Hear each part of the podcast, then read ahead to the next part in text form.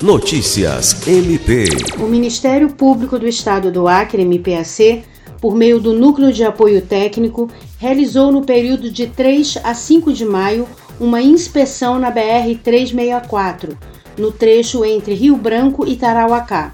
A inspeção foi solicitada pela Promotoria de Justiça Civil de Tarauacá. O promotor de justiça, Júlio César de Medeiros, destacou a importância da atuação do MPAC uma vez que a BR-364 é a única via de acesso ao interior do estado e sua condição de trafegabilidade representa riscos, especialmente no trecho entre Manuel Urbano e Feijó.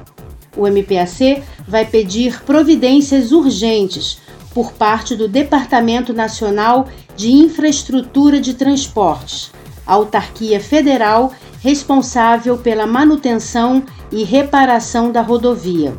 Lucimar Gomes, para a Agência de Notícias do Ministério Público do Estado do Acre.